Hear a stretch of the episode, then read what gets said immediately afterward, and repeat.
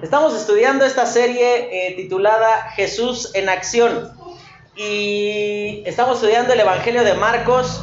Yo no sé cómo haya sido para usted, pero está siendo una bendición continua ver a, a Jesús fuera del cuadro ahí rodeado de los ángeles con las manitas cruzadas y alguien que todo el tiempo estaba haciendo algo en beneficio de las personas, mostrando quién era él, quién era su padre. Y decíamos que estudiamos esta serie de Jesús en acción porque tiene la finalidad de que cada uno de nosotros pueda llegar a actuar como Jesús, imitar sus pasos, seguir su ejemplo y que de esa manera podamos ser un testimonio a este mundo donde nos encontramos de que hay esperanza en Cristo, de que en Él podemos descansar, ¿no? Vamos a, a estudiar en esta eh, ocasión, como dice ahí, Jesús actuaba a pesar de las críticas. Una de las cosas que más nos resulta difícil es cuando las personas hablan de nosotros, ¿no? Cuando dicen, no, pero es que ellos son esto o hacen aquello. Yo recuerdo los primeros días que yo estaba acercándome al Señor después de haber tomado una decisión por Cristo, que iba a la iglesia, pero pasaba al puesto de periódicos, iba con la revista, con, la Biblia, pero compraba un, periódico de estos deportivos, ¿no? Y entonces envolvía la Biblia en el periódico y ahí iba yo con mi periódico agarrado bajo el brazo, pensando que de esa manera yo estaba eh, pues haciendo las cosas como deben de ser, ¿no? Finalmente con el tiempo fui entendiendo que eh, Dios no nada más quería que Él supiera que yo tenía una relación con Él, sino que Dios quería que fuera una relación conocida, ¿no? Que todos, todos supieran que yo había sido salvo, que yo había sido perdonado de mis pecados. Y, eso fue, fue algo diferente. Pero me acuerdo que en aquel tiempo me decían ahí los amigos, las personas cercanas que yo eh, conocía en aquel lugar, me decían eh, persinado, aleluyo. Este, en México, a los que eh, tienen un énfasis religioso, a los que cambian de religión, les dicen salta para atrás, ¿no? Se escucha medio extraño, medio gacho, pero así es como que le dicen rajón. Tú eras una cosa y ahora resulta que ya eres otra cosa, ¿no? Y yo escuchaba que me decían eso y era como que, este, no, yo no quiero que me digan así, no quiero que la gente me critique, me señale por ser creyente. Pero sabes que hubo un versículo de la palabra de Dios, Romanos capítulo 6, versículo 7, Dice, porque de aquellas cosas de las cuales ustedes antes se gozaban, ahora de esas mismas ustedes se avergüenzan. Y yo me acordaba que, que yo lo, lo, pensaba y decía, pero a ver, me están diciendo aleluyo, me están diciendo este, este, este, salta para atrás, padrecito, cosas así me decían. Y yo decía, pero, pues a final de cuentas no es algo malo, ¿eh? O sea, peor sería que me dijeran ratero, violador, este, tranza, que me dijeran esto, aquello, que... Y sabes, lo malo no es que la gente te diga algo, sino sabes qué es lo peor, que sea cierto eso que te dicen, ¿no? Que, que te digan ratero porque eres ratero, o que te digan tranza porque andas nada más viendo cómo perjudicar a las personas que están allá a tu alrededor. Y entonces ese día fue importante para mí entender que las críticas siempre van a venir a nuestra vida. Siempre van a haber señalamientos sobre nosotros. Siempre van a... las personas dicen, no, es que él ahora se siente mejor que nosotros y por eso él dice que él va al cielo, cuando en realidad nosotros nos acordamos que era el más borracho de los borrachos o esto y aquello. Pero sabes, hacer frente a las críticas es algo que también Jesús nos enseña a cómo actuar. Y vamos a leer ahí la palabra de Dios. Dice en primer lugar, versículo 20, estamos en el libro de Marcos capítulo 3. Abra allí su Biblia, por favor, o si no, los versículos los puede leer usted acá arriba. Dice, y se agolpó de nuevo la gente, de modo que ellos ni aún podían comer pan. Cuando lo oyeron, los suyos vinieron para prenderle porque decían, está fuera de sí. Pero los escribas que habían venido de Jerusalén decían que tenía a Belcebú y que por el príncipe de los demonios echaba fuera los demonios. Ahora, aquí vamos a ver en primer lugar, vamos a estudiar dos aspectos esta tarde nada más. El primero es que Jesús ignoraba las críticas porque su compromiso era con su Padre. Y, al estar comprometido con su Padre, con los, con los asuntos que, que Dios quería ver realizados, por esa razón Jesús decía, ah, si me dicen esto, aquello, yo voy a hacer caso, no voy a hacer caso a esas cosas. Y, esto nos va a mostrar, en primer lugar, vamos a ver tres asuntos sobre estas acusaciones a la ligera, ¿no? No sé si tú te diste cuenta en esos tres versículos que acabamos de leer, que se menciona dos veces la misma palabra sobre lo que pensaba la gente de Jesús. Y dice, y decían, sus familiares decían, está fuera de sí. O sea, para pronto estaban diciendo, está loco. Y los escribas, los religiosos, ¿qué era lo que decían? Ah, eh, él por, eh, por, Satanás hace los milagros que, que él realiza, ¿no? En primer lugar, tenemos que entender que la insistencia y la imprudencia de las multitudes. Dice en el versículo 20 que se agolpó de tal manera las personas ahí alrededor de Jesús que ellos no tenían tiempo ni de comer. ¿A qué nos referimos con, esta porción? Bueno, entendemos la palabra agolpó significa amontonarse o reunirse alrededor de alguien. Es como si, por ejemplo, imagínate que tú admiras a un artista, un deportista, un político, eh, alguien importante para ti. Supongamos que, voy a decir, ¿no? ¿Qué sé yo? El chicharito, ¿no? que la neta yo no salía de mi casa a verlo, pero gente sí saldrá, ¿no? A verlo. Imagínate que dicen, el chicharito va a estar en la cancha de la griega a las 5 de la tarde. Y vas a ver un montón de gente junta en torno a una sola persona, al chicharito. Lo que Jesús producía es que las personas querían estar cerca de él, pero la actitud que demuestra amontonarse y no dejarlos comer, en primer lugar muestra su insistencia que tenían una gran necesidad.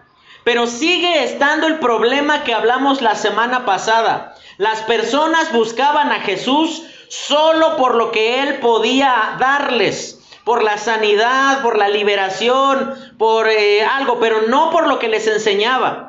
Ellos querían espectáculo, querían juegos artificiales y querían que el que llegaba ahí rengueando eh, de repente saliera caminando normal y todo, ¡guau! ¡Qué bueno! Y es asombroso, ¿no? Pero en realidad, Jesús, tú te das cuenta que Él no tiene una actitud de estar todo el tiempo recibiendo a la gente para ser usado por Él. Esa insistencia muestra que Dios no ignora nuestras necesidades. Pero justo porque Él no ignora eso, es que necesitamos preferir una relación con Él por encima del milagro. Tú te das cuenta que las personas venían, escucharon, Jesús está en su casa, van todos corriendo ahí con Jesús, pero ellos querían el milagro, querían que el que tenía la mano seca, como hace ocho días, la pudiera usar, que es asombroso, ¿no? Recibir eso. Ellos querían que el que estaba endemoniado fuera liberado, que es igualmente asombroso. Pero cuánto más asombroso no será ver personas transformadas por la palabra de Dios. Cuánto más asombroso no será ver personas que tú antes las conocías como eran y ahora porque han conocido a Dios, tienen una relación personal con Él, su vida ha sido totalmente eh, asombrosa. Tenemos que hacer un equilibrio en cuanto a los milagros. Creemos que Dios todavía puede hacer milagros. Con toda claridad lo creemos de esa manera. Lo que no creemos es que Dios siga encargándole a ciertas personas hacer milagros. Por ejemplo, si de repente llego yo un día y le digo, a ver, Edith sale con que no, es que me duele la rodilla y yo empiezo a hablar acá, quién sabe en qué idioma, y decir, a partir de ahora está sana, yo le pido un favor, no regresen. Porque seguramente aquí ya estamos en dirección a otro lado, no en honrar a Dios. La palabra de Dios muestra que el poder siempre es de Dios, pero los milagros tenían como único propósito que la atención se colocara en quién hacía ese milagro. Pero los hombres habían malentendido la cosa y ellos sencillamente ponían su atención en lo que pasaba. Que los ciegos veían, que los sordos escuchaban, que los cojos podían caminar de nuevo, pero no que algo increíble de parte de Dios estaba ocurriendo. Por esa razón vemos la insistencia. Dios no ignora lo que tú necesitas. Y tú puedes orar día y noche por eso que necesitas y no haces mal. Pero muy mal haces si tú solamente te dedicas a buscar a Dios para pedir. Dame esto, ayúdame en esto, eh, facilita esto, ayúdame, dame, dame, dame, dame. Sino aquí lo que nos enseña esta palabra es que tenemos que tener una actitud de preferir la relación con Jesús. No el milagro nada más, no, no, no lo asombroso. Pero también vemos la imprudencia de las personas, porque en un determinado momento dice que ni aún tenían tiempo de comer pan. Eso significa que estaban tan, tan encimados, tan apretujados ahí por la gente, que no tenían tiempo ni de comer. Ahora, a todos nos ha pasado que nos cae una visita que parece que no ve la hora de irse, ¿no? Y llega y te cae a las 2 de la tarde y tú dices, ah, pues". y tú ves que dan las 5, las 10, las 11 y media y la visita está tan tranquila, tomando café, ahí platicando y todo así como que, este, este, ay, es que hoy estuvo bien pesado el trabajo y no le dices, por, por atención no le dices, ya váyase, ¿no? Porque sería una grosería. Pero aquí tú te das cuenta que lo que Jesús hace aquí, lo que, lo que estas personas hacen, es que ellos no están interesados en el bienestar de aquel que me está beneficiando a mí.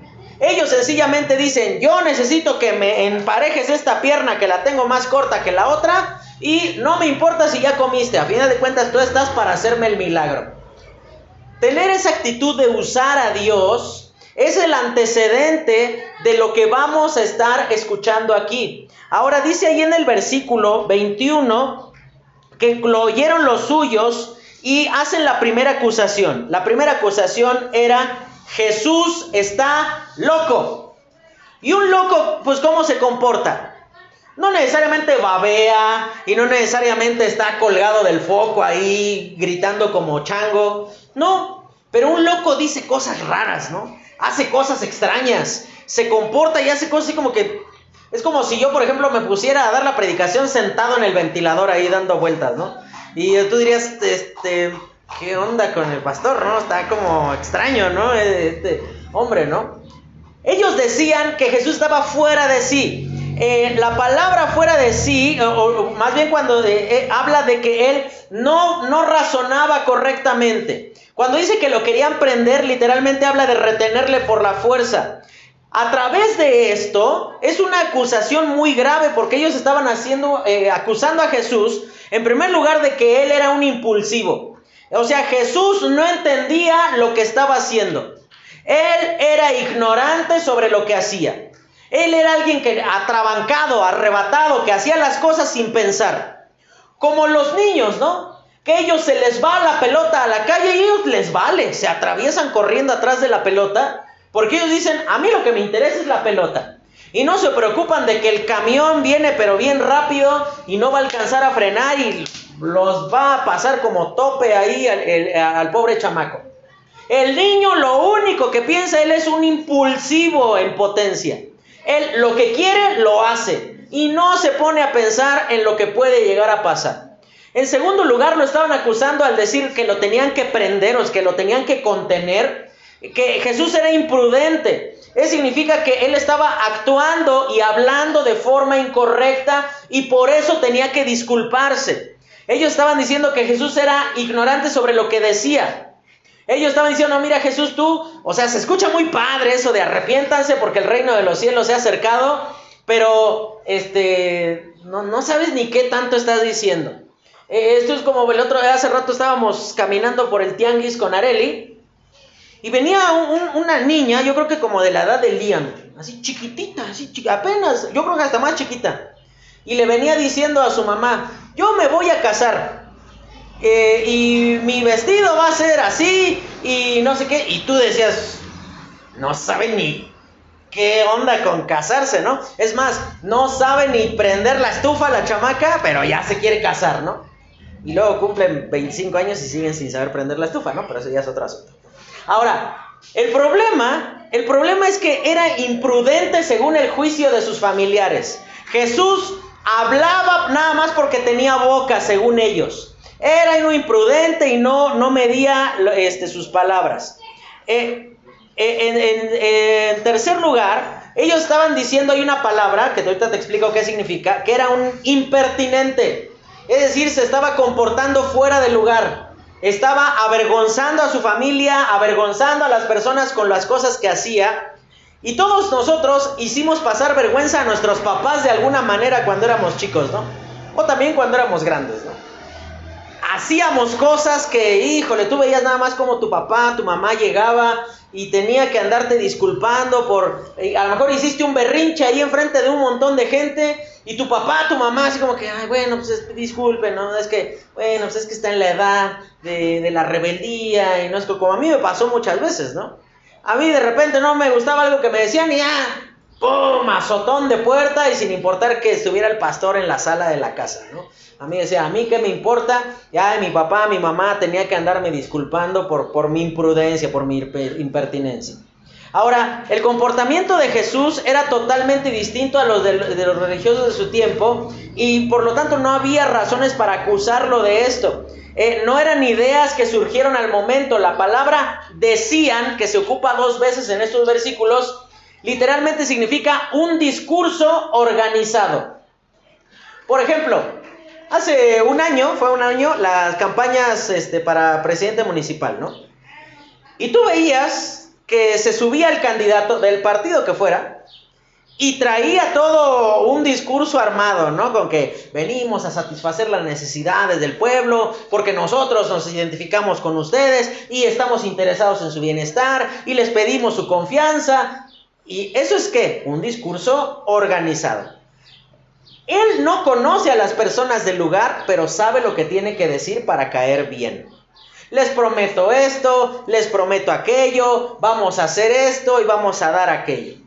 Pero sabes una cosa, lo que estaban diciendo estas personas no era algo, una ocurrencia del momento, sino era algo que estuvieron pensando, pensando, pensando, analizando y acomodándolo en su cabeza hasta que finalmente lo decían abiertamente, ¿no? Ahora, entiende algo, hermano. Todos hemos dicho cosas como hemos metido la pata con algo que decimos y nos disculpamos de la siguiente manera, ¿no? No lo quise decir. Sabes que bíblicamente eso no existe. Porque lo dijiste porque querías. Lo dije porque quería. Que haya sido de forma imprudente, que haya sido de forma incorrecta, eso es otro asunto. Pero no, no, no es que, que tu boca tiene voluntad propia y dice lo que se le ocurre, sino que lo que querías decir, lo que había en el corazón, eso es lo que salió por la boca. Ahora, cuando los familiares de Jesús estaban diciendo que Jesús está loco, no fue una ocurrencia del momento. Ellos estaban convencidos, equivocadamente convencidos, de que Jesús estaba mal de la cabeza y que por eso se comportaba de esa manera. La palabra fuera de sí que, se, que, que aparece allí, literalmente como tú puedes ver ahí, dice, está atontado, está loco, es un engañador es alguien que eh, está medio atarantado, no, no, no, no piensa, no razona correctamente y por eso se comporta de esa manera. Ahora, la segunda acusación es mucho más grave todavía. Ellos le estaban diciendo, los escribas, le decían, Jesús está endemoniado. Y eso ya se va, pero 20 cuadras adelante de lo que estaban diciendo los familiares, ¿no? ¿Por, ¿Por qué? Bueno, porque ahí ellos lo asocian con un Dios que en el tiempo del Antiguo Testamento fue muy popular, pero que ahora ya no era adorado. Era una burla. Ahí literalmente ves que dice que Belcebú significa Dios del estiércol. El estiércol es el, excremento. Y, tú dices, ¿un Dios de esto? Eh, era una forma de burlarse de un Dios al que nadie adoraba, un Dios del que nadie se acordaba. Esa era la forma en la que en el libro de Segunda de Reyes, si tú has ido haciendo la lectura, ¿te acuerdas que el rey Ocosías cuando estaba enfermo manda a consultar a Baal Zebub diciéndole, oye, pregúntale si me voy a sanar de esta enfermedad. Y entonces Elías le dice, no hay Dios en Israel para que vayas y busques a un Dios ajeno, entonces por esa razón vas a morir. Y se muere ahí el buen Ocosías. Ahora, esto era una forma muy dolorosa, muy eh, punzante de acusar a Jesús. Prácticamente le estaban diciendo, tú ni a un ídolo olvidado y vencido llegas. O sea, imagínate, tú ni a eso llegas. Tú, ¿quién sabe por qué haces esas cosas? Pero tú eres, menos que un perdedor. Eres menos que nada. Era una acusación muy grave. Ahora, cuando eh, ellos le decían que por el príncipe de los demonios estaba realizando esas obras, lo que, lo que claramente Jesús les estaba, eh, perdón, los escribas le, estaban, le estaban diciendo allí a, a Jesús, es que él estaba por debajo de, de Satanás. Es decir, ellos estaban diciendo, tú no eres Dios porque estás sometido a la autoridad de alguien más y por lo tanto son la misma cosa. Tú y el diablo son lo mismo. Y tú te das cuenta cómo esas acusaciones a la ligera salen naturalmente de la boca y del corazón de los escribas, pero nos vamos a dar cuenta que la respuesta de Jesucristo va a ser muy puntual y muy específica y en muchas ocasiones Jesucristo dejó sin contestar acusaciones y señalamientos que hacían contra él, pero en esta ocasión no. Porque continúa diciendo ahí, y perdón, y habiéndolos llamado, les decía en parábolas, ¿cómo puede Satanás echar fuera a Satanás? Si un reino está dividido contra sí mismo, el reino no puede permanecer. Y una casa, eh, y si una casa está dividida contra sí misma, tal casa no puede permanecer. Y si Satanás se levanta contra sí mismo y se divide, no puede permanecer, sino que ha llegado su fin. Ninguno puede entrar en la casa de un hombre fuerte y saquear sus bienes si antes no le ata, entonces podrá saquear su casa. Y le va a dar tres ejemplos ahí particulares, ¿no? Y vamos a ver lo necio de acusar a la ligera. El versículo 23 comienza diciendo, y habiéndolos llamado. Aquí, a diferencia de las otras veces, da la idea de que los escribas, los religiosos, estaban chismoseando o hablando de Jesús a sus espaldas. No, este hace por el poder de Satanás esas obras, no le creas. Y se iban por acá y, no, él, él, por Belcebú hace esas cosas. No, no deberías de poner tu confianza en ellos. y sabes, la característica de alguien que eh, critica con un deseo malo es que siempre lo hace por la espalda. Nunca de frente. Siempre cuando la gente habla mal, lo va a hacer a tus espaldas. No lo va a hacer de frente, no, no va a tener la valentía, no va a tener eh, la cara de pararse frente tuyo y decirte aleluya. No, ellos te van a decir ahí de, o se van a andar ahí, dicen, no, es que eh, dicen que hacen, y, y seguramente has escuchado barbaridad y media de la que nos acusan a nosotros los cristianos de que hacemos esto aquello, y en realidad tú dices, híjole, qué creativa es la gente, ¿no? ¿Cómo logran imaginarse cada cosa que dicen de nosotros? ¿no? Cuando dice habiéndolos llamado, habla que los hace venir. Le dice, a ver, a ver, a ver, ustedes están diciendo qué cosa? Vengan aquí y vamos a arreglar esto. Jesús, tú te vas a dar cuenta que Él nunca se va a defender cuando el ataque es hacia algo que no sea su Padre, o la palabra de Dios o la obra de Dios. Siempre cuando él le decían que no es que este está fuera de sí, tú te das cuenta que él no llama a su familia. No, lo dice, bueno, ustedes dicen que estoy loco, ¿por qué dicen eso? No, pero cuando ellos dicen que por, por el poder del diablo hacían los milagros, entonces sí los llama. Es, importante que es eh, eh, ocasiones en las cuales es mejor responder que quedarse callado. Eh, el momento de hacerlo es cuando Dios y su palabra son afectados. Hay momentos en los que culturalmente hemos sido criados en dos extremos absurdos, ¿no? En hacer lío de todo, en ser broncudos o en evitar todo el, conflicto, ¿no? Déjalo, está loco, tú no le hagas caso, deja que diga lo que sea y, no sé qué. Y que...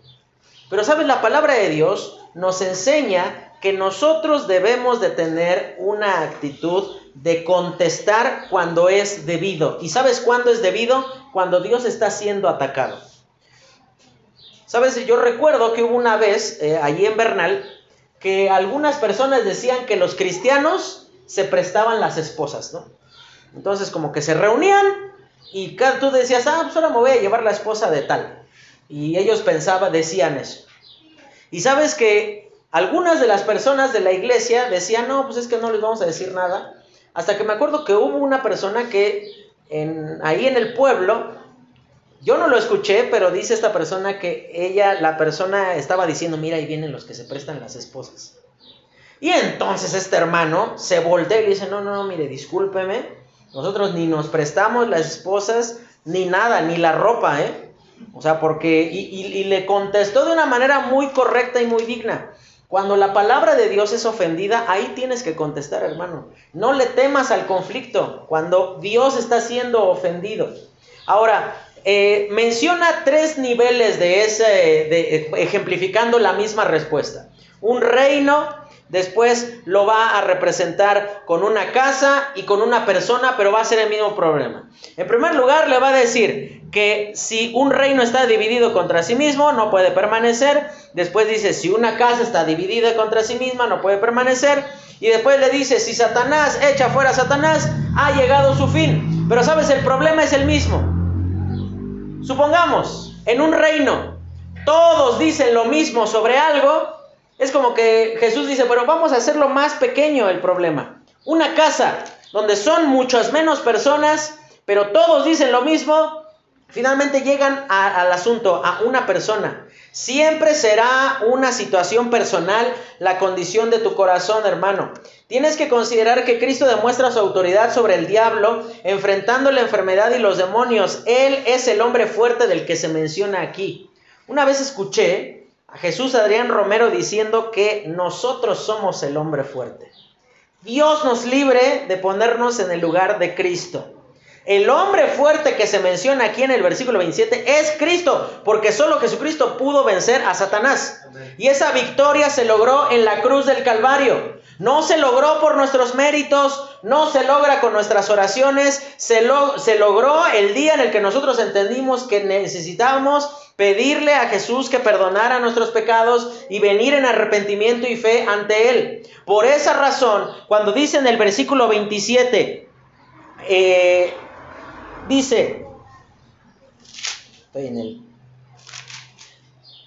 Dice, ninguno puede entrar en la casa de un hombre fuerte. Ahí está reconociendo que Satanás sí es un ser poderoso, pero es un ser creado. No estará jamás a la altura de Jesucristo. Los mormones dicen que Cristo y Satanás son hermanos. Esa es la más grande blasfemia que tú te puedes encontrar dentro de las cuestiones religiosas. ¿Cómo el Hijo de Dios va a estar relacionado con el opositor de Dios? No puede ser. Por esa razón, aquí el Señor Jesucristo demuestra que Satanás tiene eh, intenciones de destruir. No puede al mismo tiempo tener intenciones de bendecir o de liberar a los que Él está destruyendo. Era una acusación muy maliciosa porque prácticamente le estaban diciendo, tú y el diablo son la misma cosa. Sencillamente están haciendo todo este eh, teatrito para engañarnos y para alejarnos de la religión verdadera. ¿Sabes? Eh, Cristo es ese hombre fuerte y podemos entenderlo por medio de dos versículos. Les voy a pedir a dos de ustedes que lean un versículo. Hermano Yair, por favor, podría buscar Romanos capítulo 8 versículo 37, por favor. Y tú, Edith, Colosenses 1.13. Romanos 8.37. ¿Cómo dice, hermano? Dice la palabra de Dios. Antes, en todas estas cosas, somos más que vencedores por medio de aquel que nos amó. Aquí dice, somos más que vencedores. No nada más tenemos la victoria, sino estamos por encima de eso Pero dice por medio de quién? Por medio de Jesucristo, no por medio nuestro. ¿Qué dice Colosenses 1.13? El cual nos ha librado de la potestad de las tinieblas y trasladado al reino de su amado Hijo. Viste, aquí habla de un reino. Está diciendo, Jesucristo nos sacó del reino de, de Satanás, de las tinieblas, y nos ha trasladado, nos ha movido al reino de su amado Hijo, porque Él lo ganó. Si tú puedes leer el versículo 14. Sí. En quien tenemos redención por su sangre, Ahí menciona cómo fue ese, ese traslado o esa victoria por medio de la sangre de Jesucristo. De tal manera que si tu hermano en algún momento está siendo oprimido, molestado por Satanás, te hace recordar cosas que tú hiciste en tu pasado, ¿sabes qué tú puedes hacer en ese momento? No te digo que te pongas a reprender espíritus y invocar a... No, no. ¿Sabes qué tú tienes que hacer? Recuérdale al diablo su futuro. Tú vas a estar en el infierno, porque Cristo a ti te venció para siempre. Somos más que vencedores por medio de lo que Jesucristo logró por nosotros en la cruz. Él es el hombre fuerte. Él es más fuerte que el fuerte. Cuando veíamos nombres de Dios, veíamos que el nombre Dios literalmente significa el más fuerte. El que está por encima de todas las cosas. En ese Dios confiamos. En ese Dios es que debemos de descansar. Es el Dios al que debemos de seguir. Pero vamos a ver en tercer lugar cuál es la paga. Dice el versículo 28, de cierto os digo que todos los pecados serán perdonados a los hijos de los hombres y las blasfemias cualesquiera que sean, pero cualquiera que blasfeme contra el Espíritu Santo no tiene jamás perdón, sino que es reo de juicio eterno, porque ellos habían dicho tiene espíritu inmundo. Ahora, vamos a ver la paga de acusar a la ligera. Aquí el Señor Jesucristo no está contradiciendo lo que después va a ser dicho por los apóstoles cuando dice, y la sangre de su Hijo Jesucristo nos limpia de todo pecado. Aquí lo que Jesucristo está hablando de una situación particular. En primer lugar, ese perdón de Cristo es absoluto. Esa palabra cualesquiera habla de cualquier tipo en tamaño, en profundidad, en intensidad, sin importar la especie de barbaridad que salga de tu boca, te puede ser perdonada. Pero después pone ahí un límite, una situación única, y habla de el pecado imperdonable. Y tú vas a encontrar un montón de gente que dice hoy día que este pecado todavía se encuentra vigente, de tal manera que si una persona blasfema el nombre de Dios, es decir, insulta a Dios, le falta el respeto, está condenado al infierno y Dios ya no le puede salvar. ¿Sabes, hermano? Para tu tranquilidad, eso no es así. Jesucristo estaba hablando de una situación particular que se estaba presentando aquí con estas personas que habían dicho eso de él. No es algo general. ¿Por qué les dice esto Jesús? Porque él sabía que los escribas jamás se iban a arrepentir. Fíjate hasta dónde estaban dispuestos estos hombres de llevar su orgullo, que estaban dispuestos a morir en sus pecados antes de arrepentirse y reconocer que no, Jesucristo no, no hacía los milagros por obra de Satanás. Y es, y es terrible cuando vemos la obra del orgullo en nuestro corazón, que preferimos sufrir la consecuencia de nuestro pecado antes de venir en arrepentimiento y fe a la persona de Cristo diciendo, Señor, perdónanos. ¿Sabes? Esa es la constante cuando salimos y predicamos el Evangelio aquí en la griega los domingos. La gente escucha, pero cuando tú lo invitas a tomar una decisión, dice, este, no, no, yo creo que así, mejor así me quedo. Y es tan doloroso en el corazón ver que las personas prefieren morir en sus pecados que reconocer que necesitan establecer una relación personal con Jesucristo. Estos escribas que se habían ocupado de estar ahí hablando mal de Jesús a sus espaldas, ellos nunca se iban a retractar de su solución, de, perdón, de, de lo que estaban diciendo. Y la única solución hubiese sido que ellos pidieran perdón. Te aseguro que si ellos hubieran venido y se hubieran postrado ante Jesucristo diciendo, mira, reconocemos que lo que dijimos está mal, Dios los hubiera perdonado. Seguro que sí. Desde el Antiguo Testamento hasta el final de la Biblia podemos entender que Dios no desprecia a aquel que se arrepiente. Si tú en este momento de tu vida vienes en arrepentimiento delante de Dios porque has pecado, porque te has distanciado de Él, porque has tenido en poco la obra o el nombre de Dios, porque has cedido a situaciones de pecado en tu vida, te lo aseguro hermano, Dios te va a recibir. Él no te va a rechazar, no te va a decir, no, yo ya te perdoné muchas, Carlos.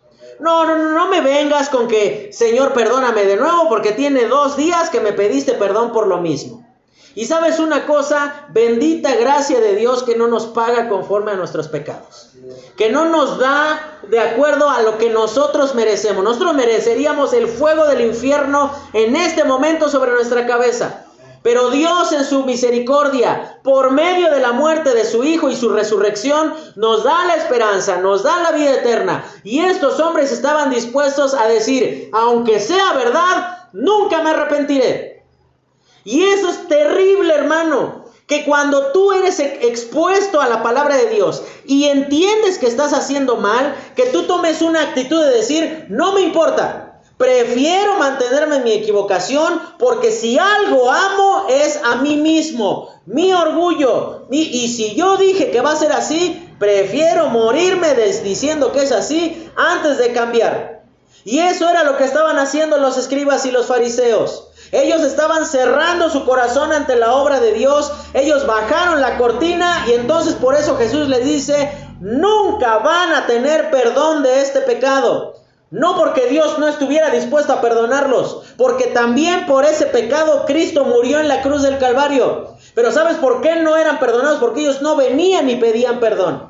Mira, la solución ante tus pecados no es que tú vengas y llores delante de Dios o que te digas, ay Señor, es que creo que hice mal, sino que tú vengas en arrepentimiento y digas, Señor, te he deshonrado, he faltado ante ti. Ahora fíjate, dice ahí, ¿qué es lo que pasa? Es reo de juicio eterno. Un reo es alguien que está preso, alguien que merece sufrir una condena. Ahora, así como los escribas nunca se arrepentirían, Dios no cambia de opinión sobre el pecado. Y tú te puedes cambiar de iglesia, te puedes cambiar de domicilio, te puedes cambiar, es más, puedes hasta cambiar de familia si quieres. Y sabes una cosa, Dios seguirá opinando sobre tu pecado de la misma manera que lo hacía desde el principio. No, no, no, no te engañes, dice la palabra de Dios en Gálatas 6:7. Dios no puede ser burlado. Podemos cambiar muchas cosas, le podemos cambiar el nombre a las cosas, podemos justificar nuestras circunstancias diciendo, no, es que yo hice esto porque la otra persona hizo aquello, pero tienes que entender que la solución no es que tú te aferras a tu pecado, sino que tú te arrepientas de él mientras haya esperanza. Y gracias a Dios que nuestra salvación se mantiene segura porque Cristo es alguien seguro, es alguien digno de confiar. No es un Dios que cambie de opinión y diga, hoy si eres salvo, mañana no lo eres, sino que somos siempre, siempre, siempre salvos, porque depende de lo que Él hizo por nosotros en la cruz. Ahora, cuando dice en el versículo 30, dice, porque habían dicho, espíritu inmundo tiene.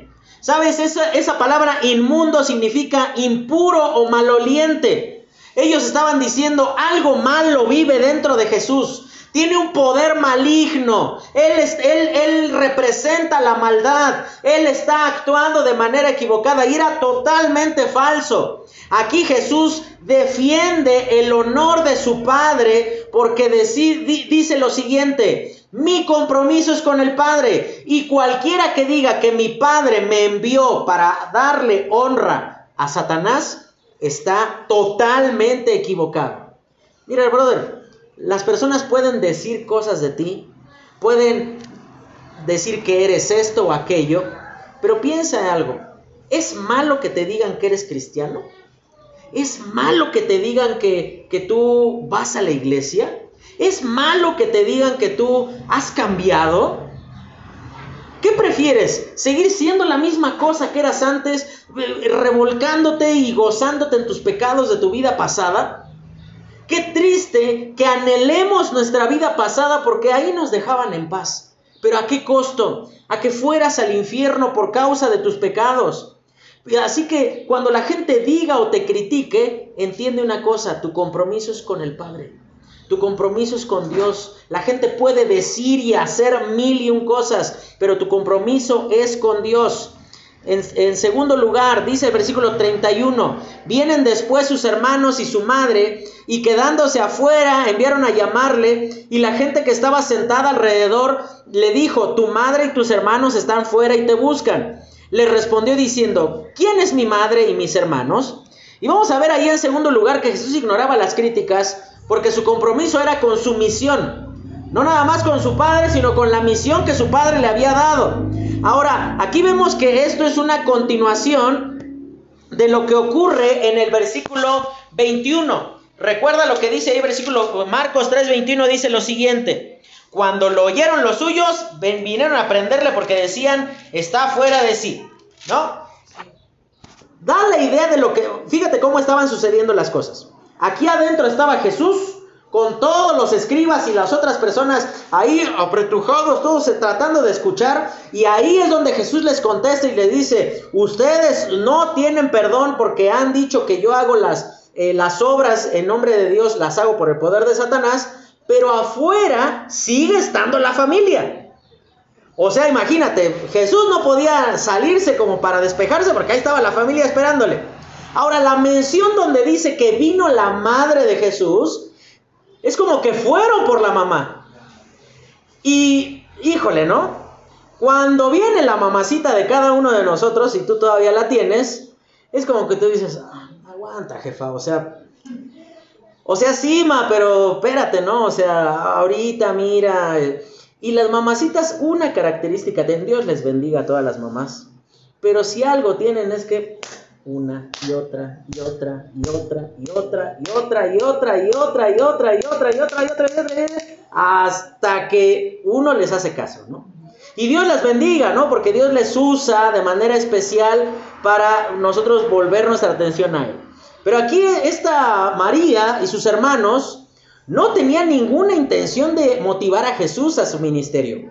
Ellos no estaban afuera para decirle, mira hijo, venimos a animarte, a decirte que te mantengas firme eh, cumpliendo la voluntad del Padre. No, mira mi hijo, qué bueno, mira, te traje un... Y siempre las mamás nos llevan comida, ¿no? Eh, no, no nos, nos, da, esa es la forma de las mamás de, de, demostrar su cariño. Aquí tú ves que la mamá estaba como afuera diciendo, pero ahorita que salga este Jesús, ahorita le voy a decir que cómo cree que va a andar diciendo esas cosas, que yo no le enseñé que dijera esto, y que y todos estaban con su discurso organizado ya afuera, ¿no? Y entonces, eh, la palabra buscan en el versículo 32 es muy interesante. Porque literalmente es, eh, esa palabra buscan literalmente significa silbar o chistar. Imagínate que cuando eran chicos los hermanos de Jesús a lo mejor se chiflaban de una manera particular. Y ya Sabían que cuando chiflaban de cierta manera, era como que, ah, me, están hablando mis hermanos, ¿no? Y eso es muy de familia, ¿no? Como que nos chiflamos de una manera o nos, o nos hablamos de una cierta forma. Entonces, la familia estaba allá afuera ¡eh! ¡eh! Jesús! ¡Jesús! ¡Jesús! O sea, y entonces toda la gente seguramente volteó así como que, Jesús te, busca tu familia. Pero cuando ellos hacen eso, Jesús responde de una manera increíble. Cristo está con esa actitud demostrando que para Él no existen favores o posiciones especiales, para todos es la misma condición, el acercarse con fe. Dice la palabra de Dios en el libro de Juan que muchos de sus hermanos no creían en Él. De hecho, estudiamos Santiago y veíamos que Santiago había sido hermano de Jesús. Y Santiago no creyó en Jesús durante todo su ministerio, hasta que le aparece resucitado. Y seguramente Santiago ahí estaba con su familia, ¿no? Estaba diciendo, ya, ya, ya, cállate, deja de decir esas cosas. Jesús, no hagas eso, cálmate. O sea, seguramente estaba de afuera tratando de, tranquilizar a su hermano. Y te das cuenta que aquí Jesús pone una medida. Él de ninguna manera está tratando de manera irrespetuosa a su madre o a sus hermanos. Eh, Cristo con esta actitud nos enseña que Él no es grosero con sus familiares. Está mostrando que la única forma de vincularse con Él es la misma que, para, que con todos, es por medio de la fe. Y mira, van a haber muchas veces, hermano, en las cuales vas a tener que renunciar a lo que legítimamente te corresponde, a lo que con todo tu derecho tienes de hacer. Tienes derecho de estar ahorita en tu casa disfrutando con tu familia, lo tienes. Claro que es tu derecho, porque es tu familia. Pero tiene que llegar un punto donde tú entiendas que tú tienes un compromiso con Dios y que ese compromiso supera a nuestra familia.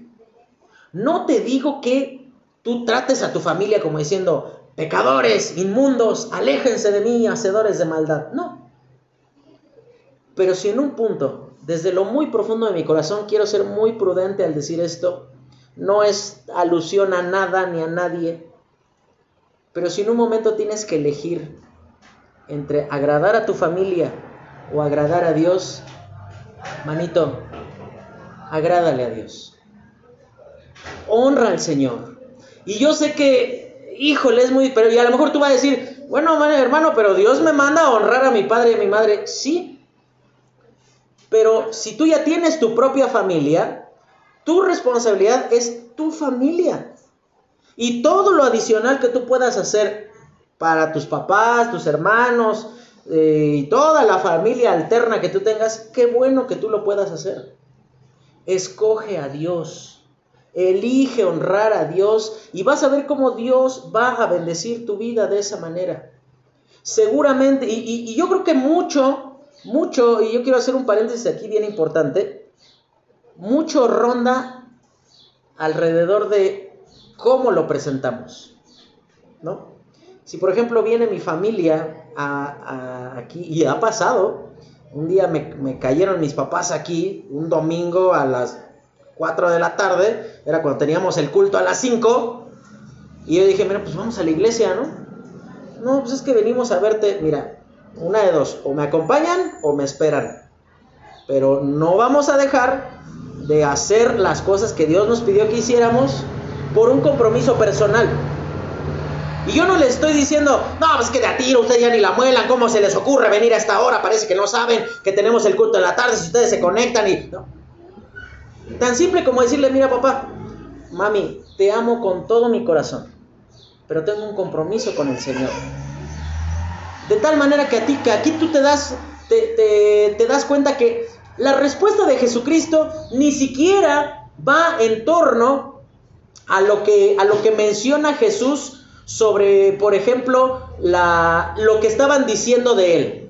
Aquí tú no ves a Jesús diciéndole, no, porque ustedes, ¿qué les pasa? Están diciendo que estoy loco. Entonces, no, ustedes ya no son mi familia.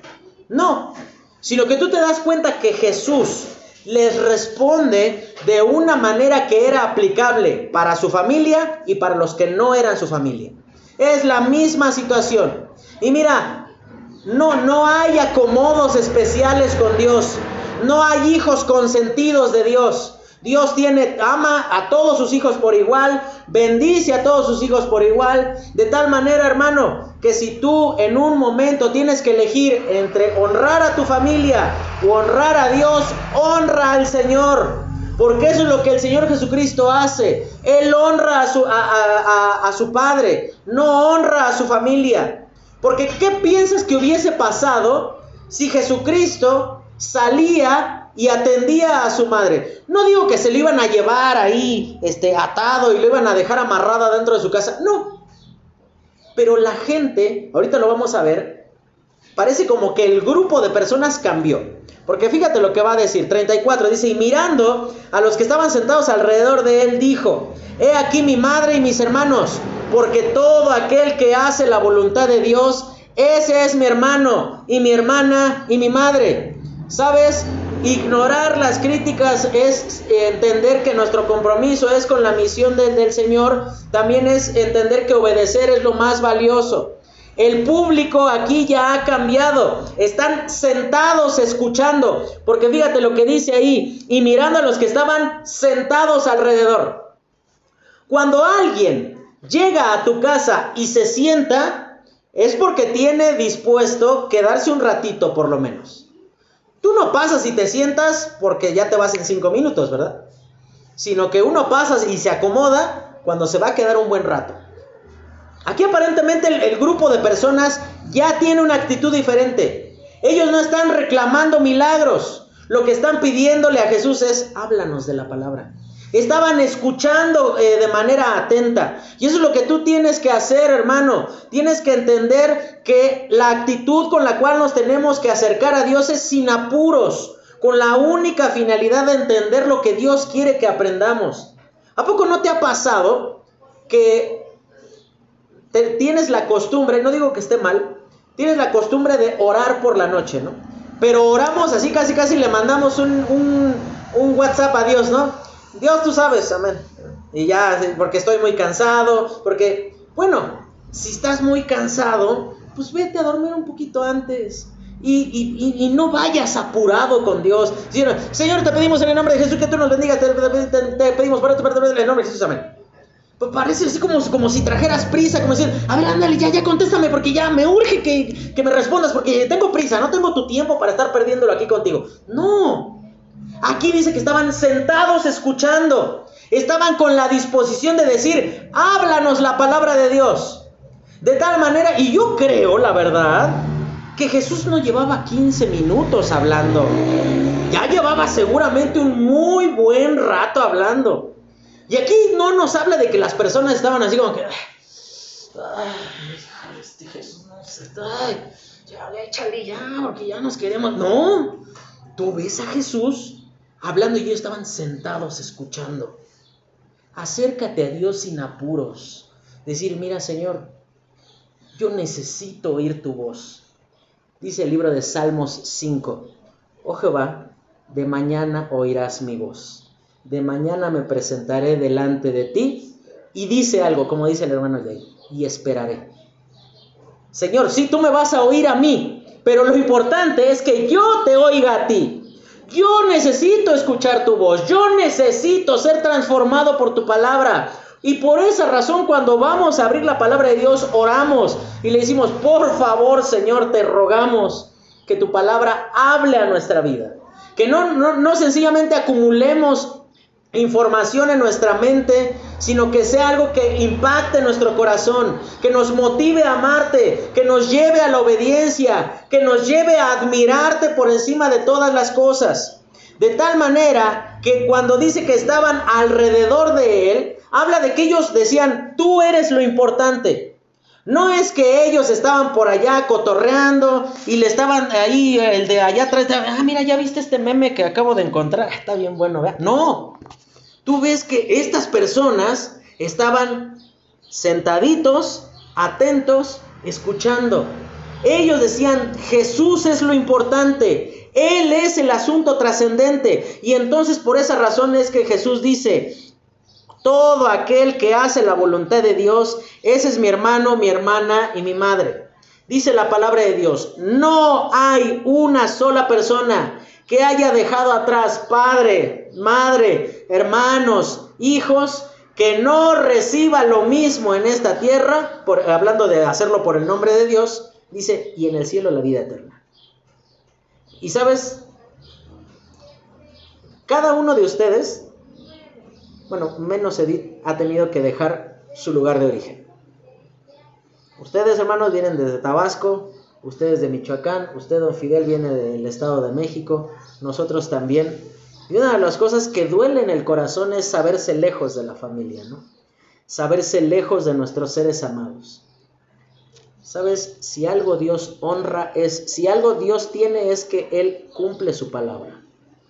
Y sí puedes tener a tu familia que amas y que estimas, síguela amando, pero sabes que la palabra de Dios dice, no hay uno que haya honrado mi nombre por encima de su familia que no reciba lo mismo. Y nosotros damos muchas gracias a Dios que yo no tengo a mi mamá, no tengo a mi papá, no tengo a mis hermanos aquí conmigo, pero los tenemos a ustedes. Y podemos ver cómo cada uno de ustedes es el cumplimiento de lo que Dios dijo. Él cumple su palabra. En cada uno de ustedes podemos comprobar que Dios no nos engañó, Él no nos mintió. y por esa razón dice, todo aquel que hace la voluntad de Dios. Cristo desea una relación personal con cada eh, persona que le seguía. Eso nunca cambiará. ¿Sabes? Algo que tú tienes que tener en consideración es lo que, lo que va a mencionar ahí Jesucristo. Dice, todo aquel es una invitación abierta.